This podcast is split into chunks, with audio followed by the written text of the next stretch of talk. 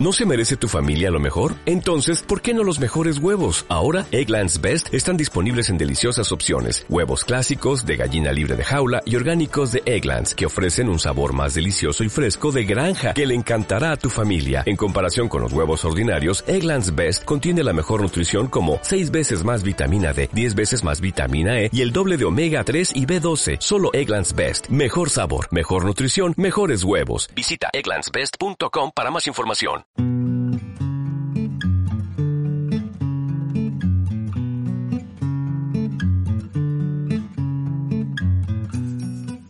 Bienvenidas y bienvenidos a este capítulo número 10 de La Montaña Podcast. En este lugar conversamos con personas de la cultura. En este lugar nos escuchamos.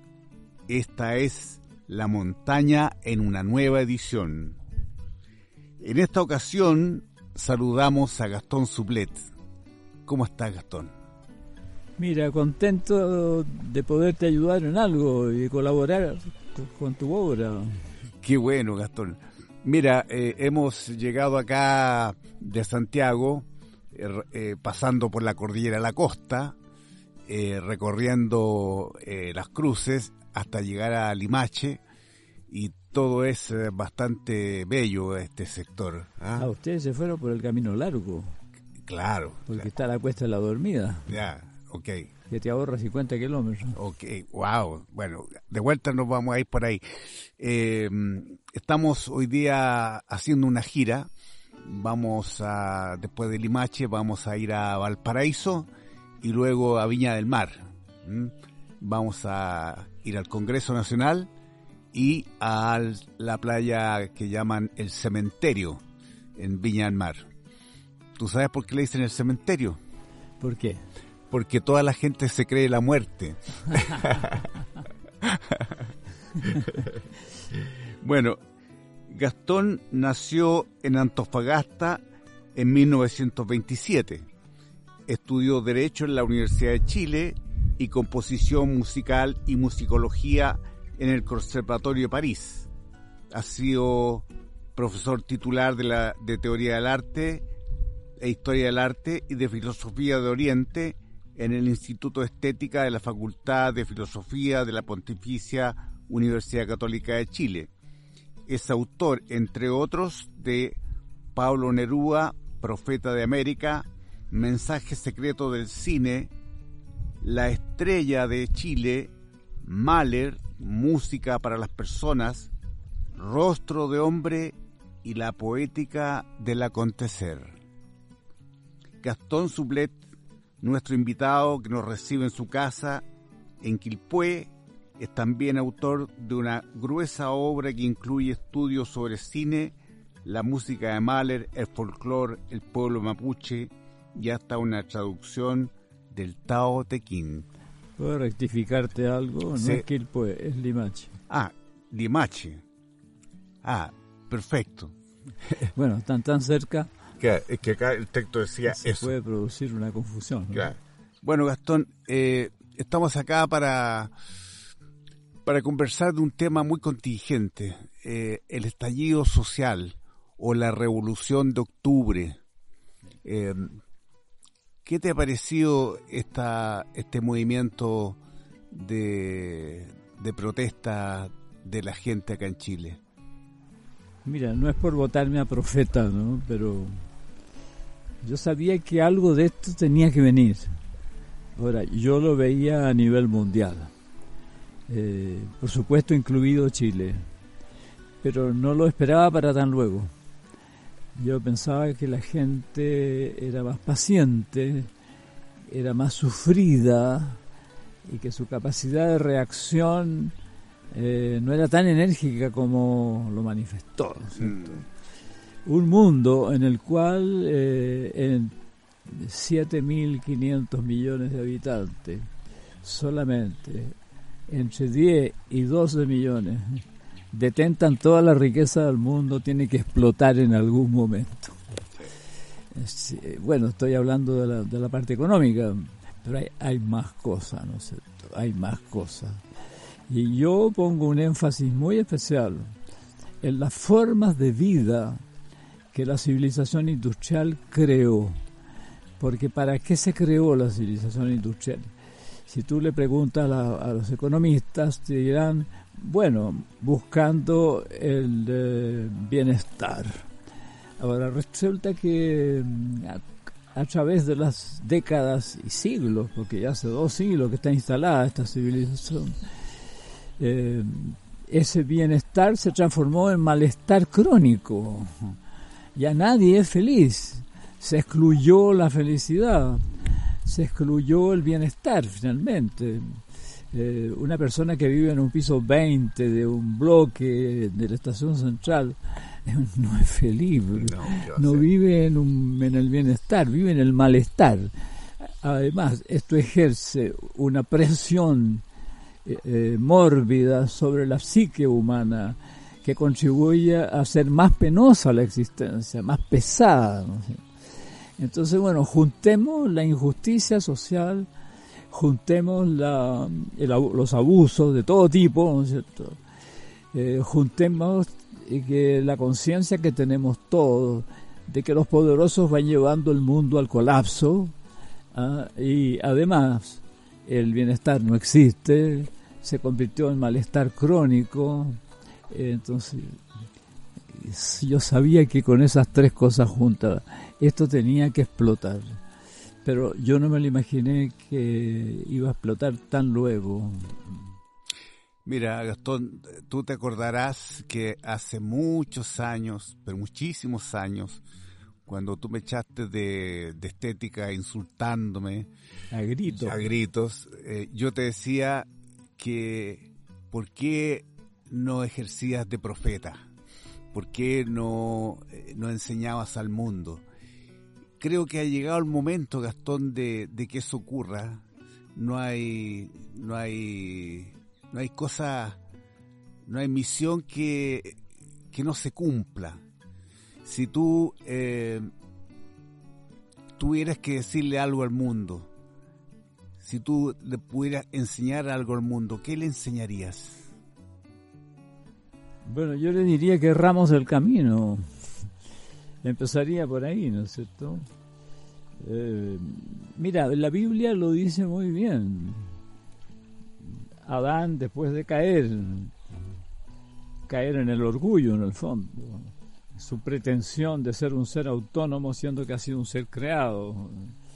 Ah, el primer fruto de eso fue el maligno de sus hijos, eh, de su hijo mayor, ah, Caín. Ahora, ¿qué significa Caín? Significa herrero, homo faber, el primer constructor de ciudades, homo politicus. Ah, entonces ahí está la semilla del mal. ¿Por qué la Biblia dice después, a poco andar, que Dios miró el mundo desde el cielo y vio que estaba lleno de violencia? Entró la mala semilla. Eh, entonces, claro, ese mundo itinerante de la sociedad paleolítica, reconocida por la por la antropología moderna como la única sociedad justa, igualitaria, participativa, superior a cualquier democracia moderna.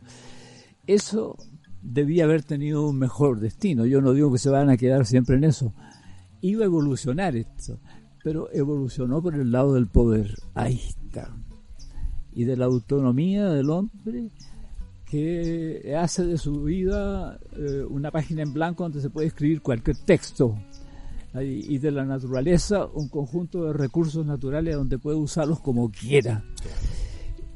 ese es el grave error. Entonces, Pero, mitológicamente, el, el, patriarca de ese error se llama, por lo menos para nosotros, para Occidente, se llama Caín, el herrero, el maldito. Pero al revés, Gastón, porque eso es algo que todo el mundo dice, pero al revés, ¿cuál podría ser el camino hacia la comprensión, hacia la tolerancia, hacia el amor entre las personas? ¿Cuál podría ser ese camino? Mira, para eso hay que tener una concepción del hombre. Yo creo que hoy día no existe ninguna concepción del hombre. Eh, la concepción del hombre que hay ahora es eh, la cuestión derivada, el elemento derivado de la cuestión principal. ¿Y cuál es la cuestión principal? Es un constructo económico tecnológico. Eso es lo principal. Y nosotros tenemos que sacrificarnos para que eso crezca. Entonces nos sacrifican por el progreso de este constructo, del cual eh, se beneficia un mínimo de la humanidad. El resto, eh, por ejemplo, las, las eh, estadísticas de las Naciones Unidas son lapidarias. Hay más o menos 3 mil millones que viven en la extrema pobreza todavía. Hay 800 millones que no tienen acceso al agua. Ah, no, no, tienen un acceso directo al agua. Ah, o tienen que comprarla o tienen que, ah, eh, bueno, morirse de sed. Entonces, eh, eh, hay que tener una concepción del hombre. Y yo diría todas las grandes culturas, incluso las culturas pequeñas como la mapuche, tienen una concepción del hombre en tres, en tres elementos. El cuerpo, ellos lo llaman, o el soma como lo llaman los griegos, es eh, Khalil, que significa la otra roca, por la estructura ósea. Después viene Am, que es toda la constelación psíquica, y al final, al centro, Puyu, que significa el espíritu. Entonces, el deber del hombre, el deber cósmico del hombre, es que el Puyu, el espíritu, sea el que mande toda esta constelación psíquica. De ser al revés, los impulsos psíquicos arrastran al espíritu y los impulsos psíquicos son ciegos. ¿No es cierto? Ya, entonces ahí tenemos una concepción del hombre la primacía de ese elemento central de la personalidad que unos llaman espíritu, que los hebreos llaman ruach, que los griegos llamaron pneuma, que los eh, mapuches llaman piyu, de viene la palabra pillan por lo demás, ¿no es cierto? Ah, piyu am, o sea, una alma dirigida por el espíritu. ¿ah? eso entonces uno merece el título de pillán. El, gran guerrero debe aspirar a transformarse en un pillán. Ya, entonces esa concepción del hombre se acabó. Ahora el hombre es una, es una página en blanco, como te dije yo, sobre la cual se puede escribir cualquier destino gratuitamente. Entonces, de ahí existe, eh, de ahí emana, yo diría, el concepto de crecimiento que está puesto en duda hoy día, criticado profundamente por la ecología científica. Eh, eh, como dije, eh, la idea de crecimiento. ¿Por qué la economía tiene que crecer permanentemente?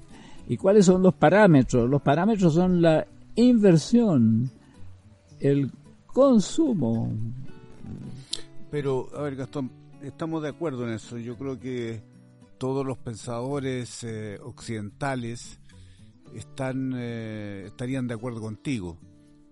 Ahora, insisto, démosle una vuelta de tuerca, pensemos un poco en cómo sería eh, una vida integrada entre hombres y mujeres, niños y niñas, discapacitados y no discapacitados, locos y no locos, cómo sería una vida, cómo sería una ciudad, cómo sería un pueblo eh, que se tratara bien, eh, cuáles serían eh, las reglas que tendríamos que respetar, por ejemplo, cómo sería el gobierno de esa ciudad. Mira, nosotros tenemos una dificultad básica para imaginarlo, porque solo conocemos estructuras de poder. Mm. Tenemos un lenguaje además, tenemos una teoría del conocimiento, de conocer el mundo, pero ¿para qué?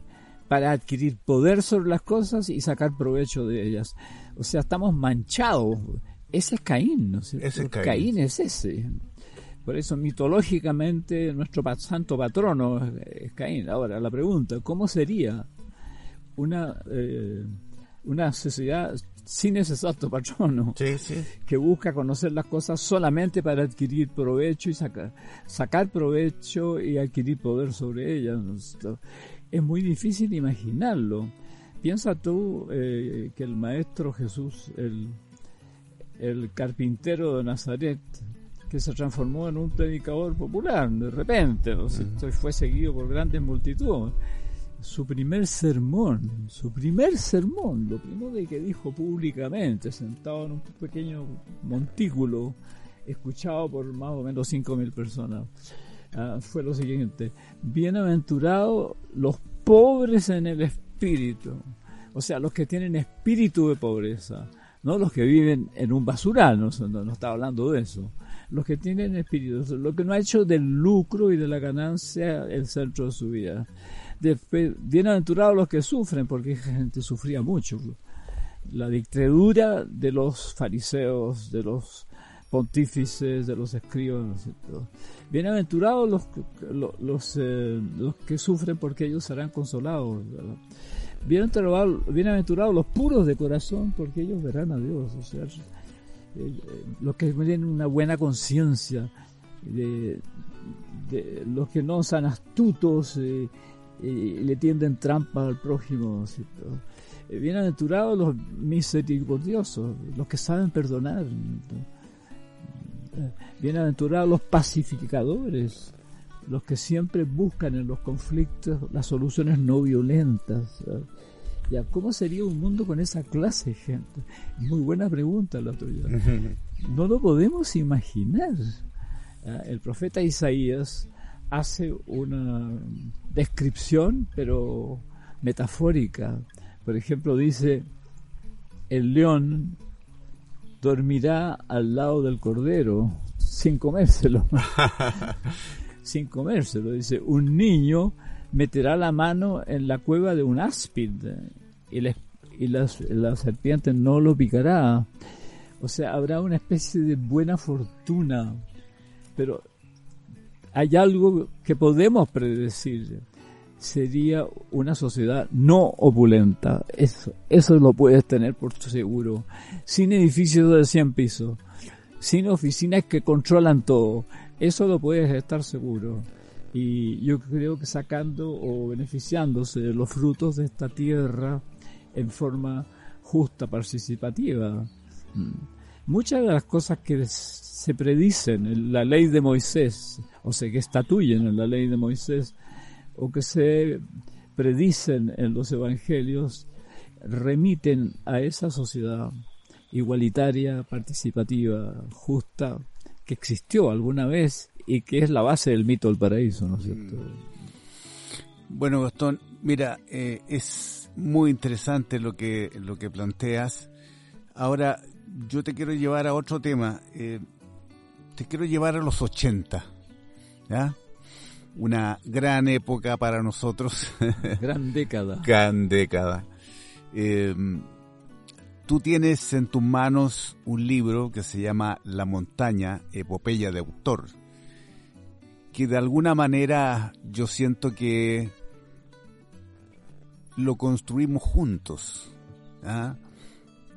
porque tú eres un personaje muy importante. Eh, tú sabes que, y te leí al, algunos capítulos donde tú eres el personaje en mi novela que se llama Los hilos de la memoria, Que todavía no se edita. que todavía no se edita, pero ya este año viene. Y eh, tú tuviste una gran participación eh, como hombre de esperanza, como hombre pacificador, como maestro de muchos estudiantes, hombres y mujeres, que en ese momento estábamos eh, luchando contra una dictadura que estaba representada en la universidad por el rector delegado el almirante Alfonso Suet. Yo te corrijo, Jorge Suet. Jorge Suet, perdón. Jorge Suet y, eh, y por el, el, pro gran canciller eh, Monseñor Medina. Estábamos eh, bajo la égida de esos dos personajes y los estudiantes sufrimos mucho, sufrimos persecución, se nos invisibilizó como movimiento, eh, nuestras voces quisieron ser acalladas, hasta que finalmente en 1985 eh, los estudiantes democráticos obtuvimos una primera victoria que fue conquistar la Federación de Estudiantes para la Democracia. Tú tuviste un gran papel en esa época. ¿Nos puedes contar algo de eso? Eh, sí, para mí evocar esa época es muy emocionante, porque no solo se dio eso, se dio mi encuentro con el pueblo mapuche, mm, paralelamente. Ya. Y yo organicé un, eh, un primer guillatún en la cordillera y tú asististe. Sí, sí, sí yo estaba. Yo invité a un curso entero al guillatún. Y fue emocionante porque eran 80 mapuche y 300 winca. Y bueno, eh, esa época fue muy difícil para la unidad académica en que yo vivía, el Instituto de Estética, porque querían suprimirlo no entendían para qué servía. Entonces, eh, explicarle a un almirante para qué sirve un instituto de estética, ah, incluso un instituto de filosofía, era difícil explicárselo.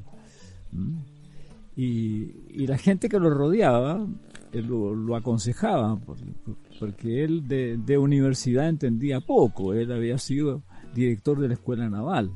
La escuela naval es una escuela también, ¿no pero se rige por, por eh, reglamentaciones muy diferente a una, a una eh, casa de estudios superiores académicos. Y mm, estas personas lo, lo aconsejaban a que suprimiera el Instituto de Estética. Porque además había gente muy sospechosa por sus ideas ahí bueno, voy a decir algo que puede, eh, interpretarse en contra mía. Yo creo que el instituto se salvó casi exclusivamente porque yo era pariente del rector delegado. era pariente del rector delegado, lo los conocíamos siempre, era casado con la media prima mía. Y yo tenía acceso familiar hacia Así que yo pude conversar en su casa con él y tratarlo de tú y él tratarme de tú a mí. Y yo le hice ver, por ejemplo, que la expulsión de Fidel Sepúlveda como director de ese instituto, en el fondo era contra él. Le dije, mira, tú, llegas aquí, eres rector, y a los pocos meses suprimes una unidad académica. Eso es un punto en contra tuyo. ¿Ah? Entonces ellos se adelantaron a, hacer esta trampa en el fondo. Y, él lo tomó en serio. Y llamó a Fidel Sepúlveda y lo repuso en su cargo y, le, pidió disculpas. Qué bueno. Entonces eso, te, digo, claro, es un privilegio mío haber sido pariente de este hombre y haber tenido ese tipo de acceso, que de haberlo tenido, se revienta, ¿no es cierto? Ahora, la toma del Instituto de Filosofía fue, fue como la, la, llave que encendió un cajón de explosivos. Eso sí que fue tremendo. Eh.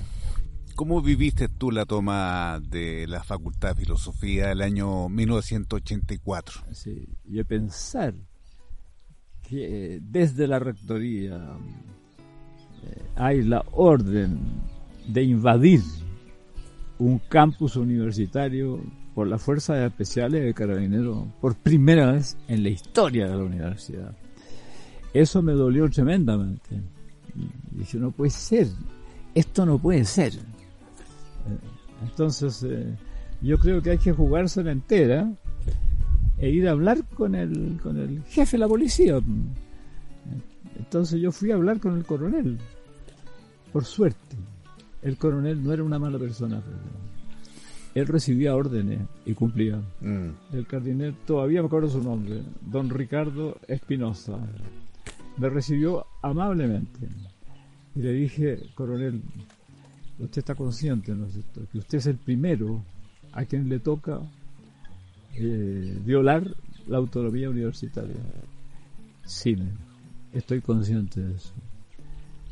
¿Usted quisiera que nosotros lo ayudáramos a que esto no pasara a mayores y hubiera violencia? Me parecería muy bien, me dijo. Bueno, somos tres, cuatro. Hemos formado una pequeña comisión de mediación y... Estaba Humberto Giannini ahí también, ¿cierto? Estaba Giannini, sí. Entonces le pedimos que no hiciera entrar a las fuerzas, bueno, las fuerzas entraron en el campus, pero que no hiciera entrar a las fuerzas especiales al lugar de la toma. Entonces él aceptó eso. Le dijo, mire, si usted hace entrar a su gente y lo saca a la fuerza, esto va a terminar muy mal, va a terminar con heridos y tal vez con muertos, porque estos cabros están dispuestos a todo. Entonces hago una cosa, entre usted y usted les habla. Entonces entró, un tono muy paternal, y dijo, casi les dijo, yo entiendo por qué hacen ustedes lo que hacen, pero mi deber es recibir mi deber es cumplir las órdenes que recibo de la rectoría y, y, de mis jefes. Eh, yo les pediría colaboración y haría una distinción. Los que se quieren quedar ¿ah? y los que se quieren ir. Y se fue la mitad.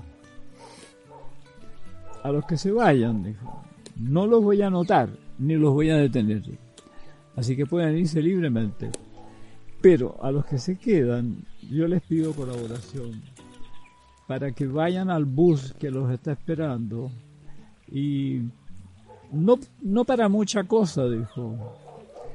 Yo les voy a tomar el domicilio y el, y el carnet. Bueno, afortunadamente la cosa se redujo a eso. Entonces, claro, yo fui, los acompañé a todos, estaba, busqué estabas tú. No, yo no estaba en la huelga. Entonces yo le di un abrazo a cada uno cuando ustedes entraron. Entonces eso los pacos lo vieron y pensaron, este viejo de mierda, este es el instigador de todo aquí. Por eso que me tiraron a matar. Me dispararon con una carabina desde la puerta, desde la reja exterior al, al hall de entrada. Y la bala, ¡chac! Me rozó la cabeza y se incrustó en una medalla. O sea, yo casi perdí la vida ahí. Mm. Entonces, eh, bueno, y... fui a hablar de nuevo con el, con, el, con el coronel, le conté esto que había pasado. Es muy grave, me dijo. Y habló con el mayor y el mayor me llamó por teléfono para darme explicaciones. Para darme explicaciones. Bueno, entonces ahí ustedes empezaron el ayuno ¿Y qué te pareció ese ayuno? ¿Cómo lo viviste tú? Mira, eh, yo me explico ¿ah? por la pregunta que tú me hiciste una vez en los corredores. Mm. Tú no me conocías. No. Ni yo te conocía a ti. Y tú me paraste en el corredor y me dijiste, profesor, ¿en qué mundo estamos viviendo? Esa frase yo la recordaré hasta el lecho de muerte. en qué mundo estamos viviendo. O sea, eh, yo estoy dispuesto, a dar la vida eh, si esto contribuye a mejorar este infierno. Ya, entonces, ahí está el problema. Ese fue el carácter de la, de la huelga de hambre. Eh, y el hecho que tú me dijeras no me vengas más a ver, porque yo ya decidí morir. Me despedí de mi padre, me despedí de mi madre. bueno, eso ya me causó a mí una, una pesadumbre. Yo salí llorando, me acuerdo. Mm, por suerte, cuando yo salí llorando, me, encontré con Edgardo Busqué, que, emocionado me, me abrazó. Que era el líder de la huelga. Entonces, nos sentamos a conversar. ¿Esto tiene salida? Parece que no, Pero hay buenas noticias. Los sindicatos de estibadores del puerto de Nueva York mandó un, un eh, se dice? Un telegrama de adhesión. También sindicatos tales y tales y tales, industrias de Alemania, de Francia, de Italia, de España. Y son muy buenas, oye, pero son súper buenas noticias. Y ahí yo creo que me iluminó el Espíritu Santo. Le dije, te propongo una idea, Edgardo. Ustedes dejan el ayuno, lo asumimos nosotros. ¿Cómo? Ayunamos una semana. Públicamente. Tiene que ser públicamente. Sí, una semana. Por lo menos 150 personas. Él me lo dijo. Por lo menos. Pero antes déjame conversarlo con mi, con mi compañero. Bueno, lo conversó con usted, me llamó por teléfono. Me dijo, ok. Chuta, yo casi me derrumbé, me desarmé. Entonces, ¿qué hago? Me paré en uno de los bancos de esos que hay en el campus Oriente y empecé a gritar. Vengan, vengan, vengan, vengan, vengan. Me estaba exponiendo a que el gaete me sacara y me metiera en la cárcel. Pero se trataba de, y se juntó mucha gente. La única manera de salvarlo es que nosotros asumamos el ayuno. Una semana, tú eres capaz de comer, de, pasar sin comer una semana, todos somos capaces. Ya, firmen aquí. Entonces las niñas inmediatamente sacaron hojas de cuaderno y empezaron a llenar de firmas. Hasta que llegamos con más de 150. ¿Y dónde hicieron el ayuno? Mira, el ayuno lo hicieron algunos en la misma parroquia, ¿sabes? Mm, ¿San Roque? Otros en el campus Oriente mismo. Mm. Yo lo hice en mi casa. Ya. Bueno, y, y tú tienes en tus manos La montaña, el libro. ¿Qué te pareció el libro? Mira, eh, yo creo que está muy bien puesto el subtítulo. Mm. Epopeya de autor. Aparentemente es una contradicción. Mm. La epopeya siempre es anónima. Alguien la escribe, obviamente, mm. o varios. Pero eh, lo importante de una epopeya es que el, eh, el protagonista no es un individuo, es el pueblo. Eso es lo importante. Son los pueblos los que son los protagonistas de las epopeyas. Y yo creo que este libro cumple con esa condición. Sabemos que se ha buscado quién fue el autor de Mio Cid en España, ¿no sé Todavía hay teorías Parece que fue un mozárabe de Medina. No se sabe bien. No se sabe bien. Eh, por ejemplo, ¿cuál fue el primer eh, autor de, de, Tristana y Solda en, en la Gran Bretaña? Sabemos quiénes son los versificadores posteriores, pero qué fue el primero que armó esta historia no se sabe. No se sabe. Tiene que haber una versión anterior, en la cual se basaron los, los del siglo XII, XIII hasta el XV. Ya, aquí conocemos al autor. Conocemos al autor y ha hecho un libro en que los testimonios del pueblo son tan importantes como lo que él dice. Entonces eso le da el carácter de epopeya. Ahora la epopeya eh, está hecha de capítulos muy distintos unos de otros, de episodios eh, muy variados, con distintos escenarios. Aquí pasa lo mismo. Escenarios muy variados. Claro, tal vez lo que no es de epopeya son los poemas estrictamente personales.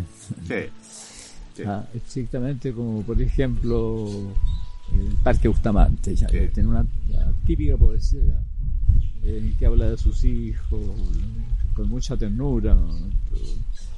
Eh, o cuando él se refiere a la poesía como una maldita que lo espera en la noche, que fue uno de los mejores poemas que yo leía. ese tipo de poemas. Pero el resto, yo diría, aparte de ese tipo de poemas, que hay, hay varios, también hay poemas donde se, se, transparenta episodios de, de, vida erótica intensa, ¿no es cierto? Mm. Eso no puedo, no creo que esté tan, tan, tan alejado de la epopeya también, Porque piensa tú lo, lo que pasa en los caballeros de la mesa redonda cuando el Satanás tienta a alguno de los caballeros a través de una mujer muy hermosa. Mm. También eso. Pero hay una... Mm, hay un elemento que tal vez no está en las epopeyas, que es el ingenio. ¿Ya? A ver, ¿cómo es eso? El ingenio en el lenguaje, los retruécanos, eh, las grandes sorpresas de aparente contradicción, eso se sitúa, diría yo, en el lenguaje parriano. El lenguaje parriano es importante, pero yo haría una diferencia bastante radical que tal como lo dijo Silva Acevedo cuando le dieron el premio, eh, le preguntaron qué piensa de Nicanor Parra y entonces él dijo, no, evidentemente que es un buen poeta, pero se engolosinó con su sentido del humor, ahí está, se lo comió el sentido del humor. Aquí no, aquí hay un sentido de trascendencia permanente, con ese lenguaje. O sea, hay, una, hay, un, hay un maridaje, diría yo, entre ingenio y trascendencia que es notable y que desgraciadamente Nicanor no lo alcanzó nunca. No lo alcanzó nunca. La, tentación de lo, de lo humorístico se lo comió a Nicanor.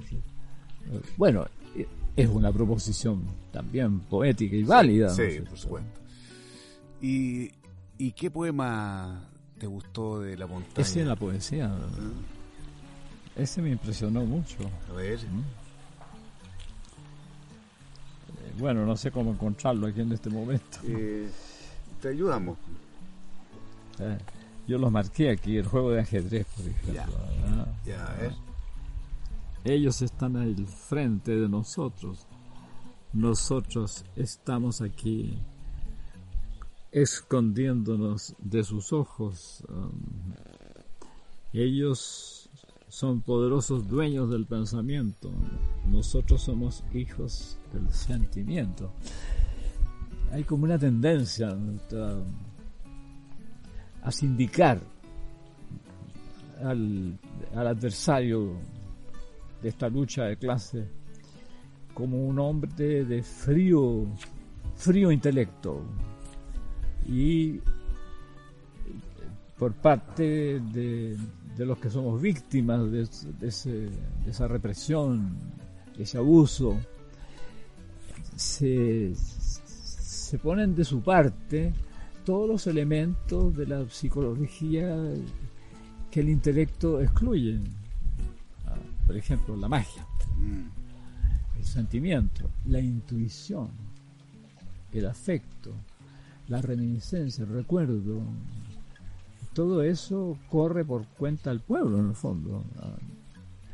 De ahí que la magia, tú dices que la, tomaste del pueblo.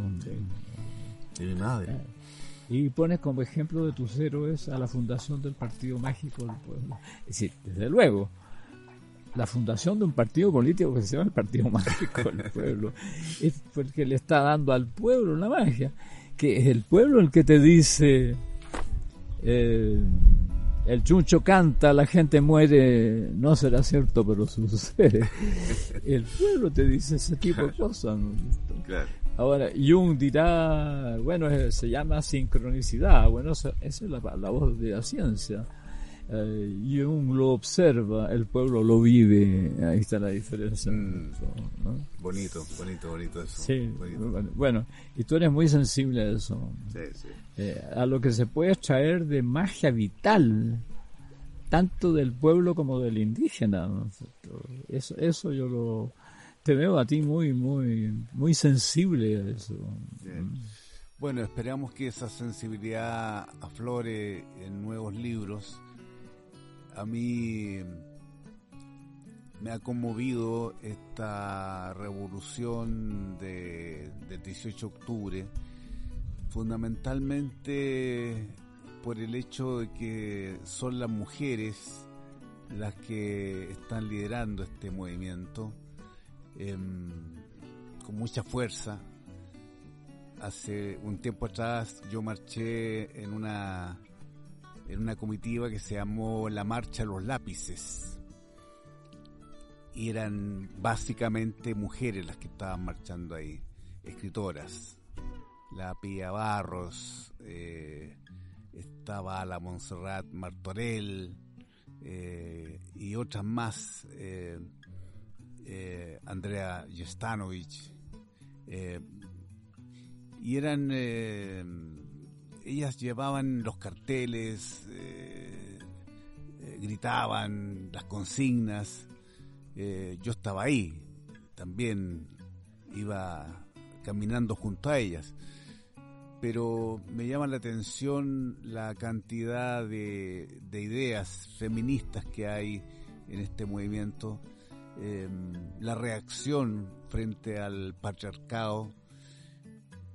Yo te digo, recién ahora me vengo a dar cuenta que crecí dentro de un patriarcado ancestral y me doy cuenta de las consecuencias que eso tiene. Em, entonces, creo que el siglo XXI es un siglo donde las mujeres van a tener un rol muy importante, muy, muy preciso, en sobre todo en el salvataje de este planeta. Sobre todo en, ese sentido, en el sentido de, buscar el diálogo, de buscar, de evitar la confrontación que es tan varonil, ¿no? Esto de resolver los problemas a golpes. Eh, las mujeres tienen otras maneras de, de, resolver las cosas. Eh, yo me imagino el siglo XXI de esa manera y, creo que las mujeres con los hombres van a, van a buscar esas maneras, esas formas de resolver las cosas y de llegar a acuerdos fundamentales para la sociedad. Pero tengo una gran interrogante que a mí eh, me cuesta imaginar cómo sería el siglo 22. ¿Qué crees tú, Gastón? ¿Cómo sería ese siglo 22 más allá de lo que hemos vivido nosotros, que somos hombres del siglo XX? ¿Cómo te podrías imaginar un siglo XXII? ¿Habrá un siglo XXII?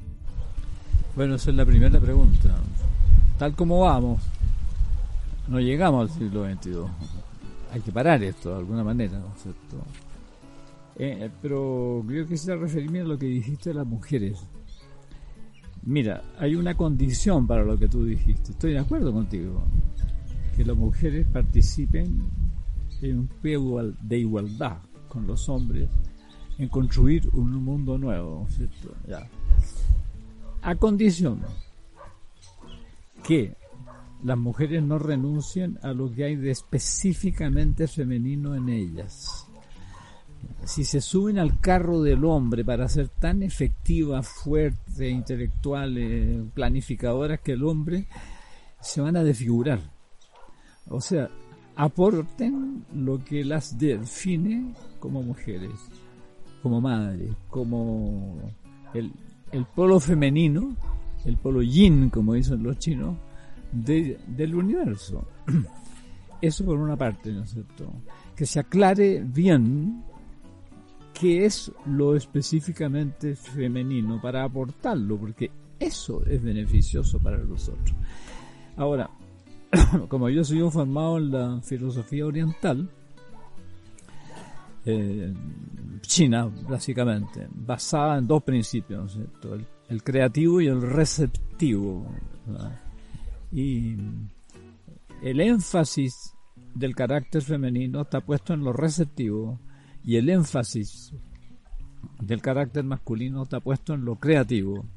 Ahora, eso no quiere decir que la mujer no tenga su lado, su polo creativo y que el hombre no tenga su polo receptivo, solo que el énfasis nomás está puesto. ¿no? Entonces, se necesita una reeducación de la sociedad para desarrollar las virtudes receptivas en el hombre y creativas en la mujer. Entonces el hombre sabe solo echarle para adelante, no sabe lo que es una sociedad reflexiva que para y, se desprende de, de los supuestos que le han impuesto. Entonces, para eso se requiere una actitud muy receptiva y lo receptivo es propio de lo femenino. El hombre tiene una mujer dentro, tiene que desarrollarla. La mujer tiene un hombre dentro, tiene que desarrollarlo. Y ahí nos vamos a poner de acuerdo. Ya. Ahora, en cuanto al siglo XXII, yo no sé si vamos a terminar el siglo XXI, pero seamos, eh, la palabra me carga, ¿no es cierto? Seamos optimistas. Tú sabes que yo soy, yo creo en Jesucristo. Sí, yo Ahora, también. si el hombre perfecto, el modelo del hombre, vino al mundo a hacer su obra, no es para que esto termine en punta, ¿no es cierto? O sea, si él vino, no es para que esto fracase. Ah, Entonces, ¿cómo, llama él ese mundo que tú trataste de imaginar? Él le tiene un nombre, claro, bíblico, muy sonoro, se llama el reino de Dios. Él lo llama así. Eh, podríamos nosotros ponerle otro nombre, si tú quieres. El, el reino del equilibrio, de la justicia, del amor, ah, de la cooperación, ah, el, mundo de la pobreza voluntaria, de la no, pobreza no, simplicidad voluntaria. Yo creo que vamos a llegar a eso. Pero el basural que va a quedar, no sé quién lo va a limpiar. Buena, buena pregunta. porque el plástico flota en este momento en el Océano Pacífico en un manchón que tiene el área de Francia y Alemania junta. ¿Quién va a limpiar esa mierda? ¿Quién va a limpiarla? Y la Tierra está transformada en un basural también.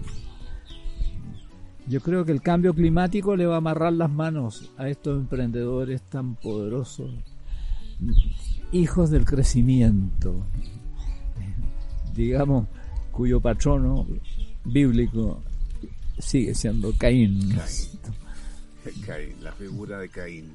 O sea, yo no te puedo decir si va a haber un siglo XXII, pero yo creo, básicamente, sin poderte decir cómo, que esto no va a terminar mal, justamente porque el Hijo del Hombre vino al mundo y no vino para que esto fracasara. Sí.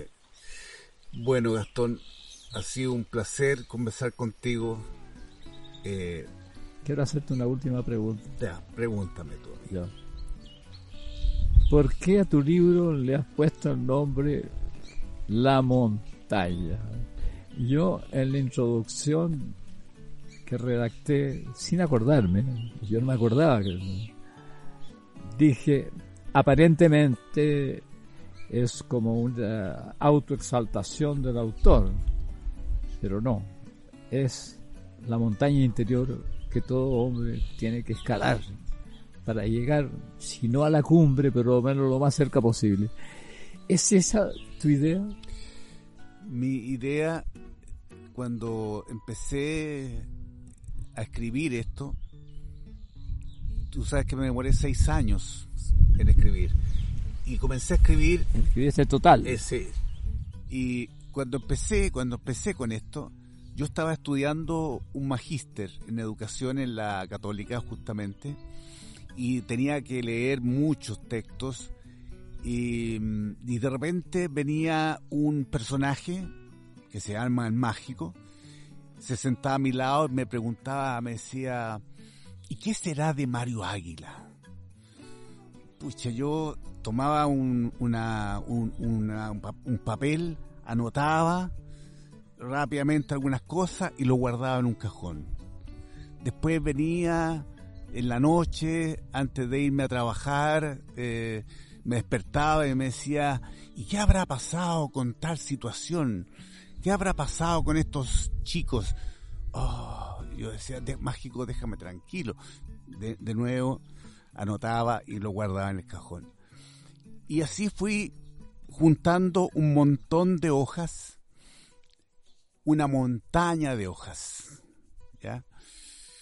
Y decidí llamar el libro La montaña porque por un lado era todas estas cosas, todos estos fragmentos inaccesibles, imposibles de, de juntar todos en un solo lugar, y por otro lado porque justamente dentro mío había un desafío, había una montaña que había que subir con un peso en la espalda, con un peso muy grande que era esta historia y tenía que subir la montaña y, llegar a alguna parte. Llegar a alguna parte y decir, aquí estoy, este soy yo, así soy. Así me han hecho las circunstancias y por sobre todo, así me he hecho yo y así me ha reconocido mi Creador. Si Él me ha visto en toda su, mi dimensión y me ha perdonado y me ha amado, yo soy capaz de cualquier cosa. Por eso lo llamé la montaña. O sea que la montaña es también un apilamiento de cosas que se fueron juntando. Sí, Sí, sí, sí, sí. Pero tú aceptas esa interpretación mía de que es también el ascenso a la montaña interior. Sí, por supuesto, por supuesto que sí. Eh, por supuesto. Eh, y le agrego el elemento de que, de que subí esa montaña con este cúmulo de cosas sobre la espalda. ¿ah? Pero la subí. Fui capaz, tuve la fuerza de subir la montaña con todo este peso encima, este peso de estas historias de hombres y mujeres, de jóvenes y jovencitas que durante años luchamos una pelea que finalmente eh, llevó a dos cosas. Por un lado llevó a que construyéramos una democracia frágil, pequeña, eh, imperfecta, y por otro lado llevó también a una derrota de, un sentimiento de frustración, un sentimiento de, pena al ver, digamos, que la democracia no resolvía los problemas por los cuales nosotros habíamos peleado tanto. Eh, tú ves que ahora los jóvenes están de nuevo a la cabeza del movimiento exigiendo más justicia, más libertad, eh, exigiendo eh, mejores derechos, eh, porque la historia continúa, la lucha continúa y continúa con nuevos rostros, con nuevas personas y quizás con nuevos gastones que acojan, que quieran, que amen al mundo y sean amados. Bueno, Gastón, muchas gracias por este Una última pregunta. Sí. Tú dices en tu libro que tú fuiste durante un tiempo el mágico, pero el mágico aspiraba a no seguir siendo mágico, sino en convertirse en un hombre. Y tú dices, incluso en un poema, que el mágico soñó que era un hombre. Ese, poema me encantó. ¿ah? Que él soñó que era un hombre. ¿ah? Eh, ¿Cómo fue esa transición? A ver, ¿qué había de malo en el mágico que debía ser superado por el hombre? Porque el mágico era un niño y el niño tenía que crecer y enfrentar el mundo con toda su complejidad. Quizá el desafío mayor era crecer, ser un hombre, sin que el mágico muriera. Por eso el mágico venía a molestarme cuando yo estaba estudiando, cuando yo luchaba por ser un hombre mejor. Venía, me tocaba la puerta, me decía, eh, ¿qué será de fulano? ¿Qué será de sutano? ¿Qué habrá pasado con esto? Porque estaba vivo. Y yo siento que hoy día está más vivo que nunca dentro mío. Pero es un mágico feliz. Es un mágico que ve que el hombre se ha realizado. Que ve que el hombre ha crecido. Eh, que no es un hombre perfecto. Muy por el contrario. Pero es un hombre grande. Y él es un niño feliz porque se siente protegido. O sea, ese niño no murió. No murió. Qué bueno. Sí. Se siente protegido y querido. Qué bueno. Eh, con eso me estás dando un consejo también. Porque yo también tengo un niño mágico adentro. Muchas veces he pensado matarlo. Pero tú me dices que puede ser también un niño feliz al lado del hombre. Exactamente, Gastón. Sí, eso. Bueno. Encantado, Gastón. Ah, bueno, hemos escuchado a Gastón Sublet hoy día, hemos tenido el placer de estar con él y con esto terminamos la serie de podcast La Montaña. Este es el número 10. Nos veremos la próxima temporada.